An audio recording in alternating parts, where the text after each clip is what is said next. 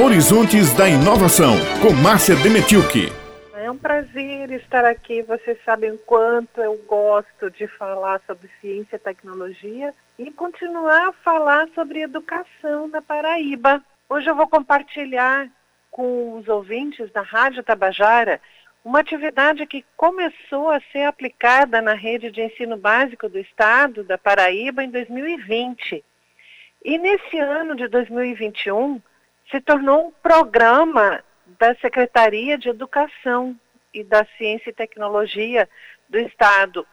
E eu estou falando do programa Celso Furtado de Inovação Educacional e Desenvolvimento Regional, que ficou popular na rede de ensino, sendo chamado por Desafio Celso Furtado.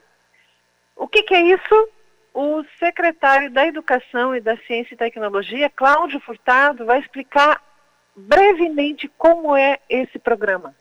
O programa Celso Furtado, que começou ano passado como desafio Celso Furtado no ano de centenário do nosso economista paraibano e que une as ideias de Celso Furtado com os 17 Objetivos do Desenvolvimento Sustentável da ONU, fazendo com que nossos alunos eles possam fazer propostas na resolução de problemas que estão ali no seu dia a dia, no entorno da, da, da sua escola, na sua cidade, juntamente com especialistas que vão fazer com que possam trabalhar cada vez mais na resolução desses problemas, entregando produtos. Esses produtos são resultados dos projetos elaborados por equipes formadas por estudantes e professores, e essas equipes têm um acompanhamento muito próximo de mentores, que são ah, pesquisadores, são especialistas justamente voltados e, e coligados ao pensamento de Celso Furtado. E todo esse conjunto, então, de, de pensamento se propõe a refletir sobre problemáticas locais, propondo essas soluções para o contexto que está sendo ali vivido. E nessa semana foi a culminância do ciclo de 2021, e Giovânia Lira, Luísa e Yolanda Cortez, que desenvolvem o programa pela Secretaria de Educação, apresentaram nessa semana, numa live que foi feita na segunda-feira, elas apresentaram, apresentaram as nove equipes cujos projetos foram classificados para serem aprimorados no ano que vem e esses estudantes e professores, eles receberão bolsa de fomento à pesquisa pela Fundação de Apoio à Pesquisa do Estado da Paraíba, FAPESP. Durante o prazo de 12 meses, os estudantes recebem 400 reais por mês e os professores 600 reais, os professores orientadores, para estar tá aprimorando, desenvolvendo mais esses projetos, a fim deles serem aplicados posteriormente. A Giovânia Lira vai comentar um pouco mais sobre esses trabalhos. O programa Celso Furtado né, foi instituído como programa é, em julho agora de 2021 e ele encontrou um lar muito querido, né, que é junto da Secretaria Executiva de Ciência e Tecnologia, esse ciclo de 2021. Foram várias equipes, mais de 300 equipes inscritas, 25 equipes que passaram para a etapa estadual, né, projetos maravilhosos. Desde já eu quero enaltecer todas as equipes que se dedicaram, que enviaram projetos para a gente. A gente leu, viu a qualidade desses projetos, né? Houve um envolvimento muito grande na rede de educação de professores e estudantes em torno desse programa. E esse programa deixa também como contribuição ao pensamento de Celso Furtado um dossiê. Esse dossiê, então, foi lançado nessa mesma live e chama-se Dossiê do Desafio Celso Furtado 2020. E Giovana Lira também vai falar um pouco sobre o que contém esse dossiê.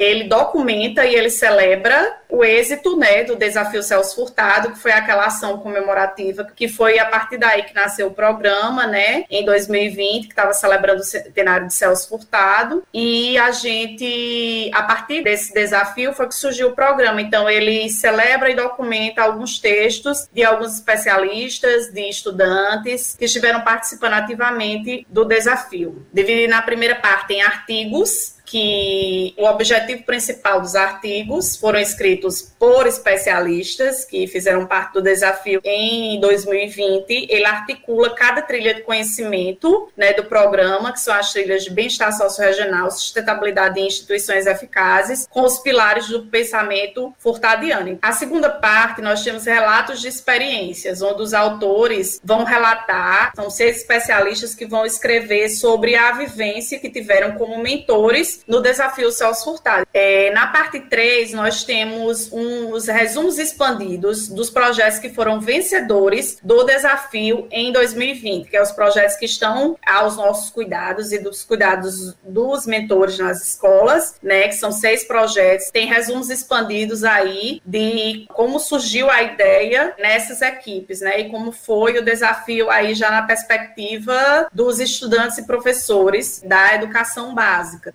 Esse dossiê será publicado em e-book e estará disponível pelo site da editora UEPB, o Edu EPB, que foi um, uma das parceiras desse projeto, e também vai ser impresso com apoio da gráfica A União, integrante da empresa paraibana de comunicação. E com essa boa notícia, eu me despeço, desejo um Natal de paz a todos e a todas, inclusive a vocês, Maurício, Beth e Raio. Pois é, minha querida, foi muito bom passar aqui o ano de 2021 recebendo as informações, você sempre trazendo assim, eu vou dizer, um, um certo carinho para o jornal estadual, trazendo a importância da ciência e tecnologia num tempo em que ela é tão desacreditada por várias outras pessoas e a gente sempre mostrou a importância dela aqui no Jornal Estadual através de toda a sua informação e participação aqui conosco. Muito obrigada por ser nossa parceira nessa missão de informar toda a população paraibana. Muito obrigada, minhas queridas. Maurício, que está sempre na técnica, é um prazer enorme estar aqui informando aos ouvintes, falando sobre ciência, tecnologia e educação também, que está na base disso tudo, né? Desse desenvolvimento intelectual. Um grande abraço a todos. Pois é, né? A gente deseja a você, Márcia, um excelente fim de ano e a gente se reencontra, claro, em 2022 para falar mais ainda de ciência. Até lá. Até.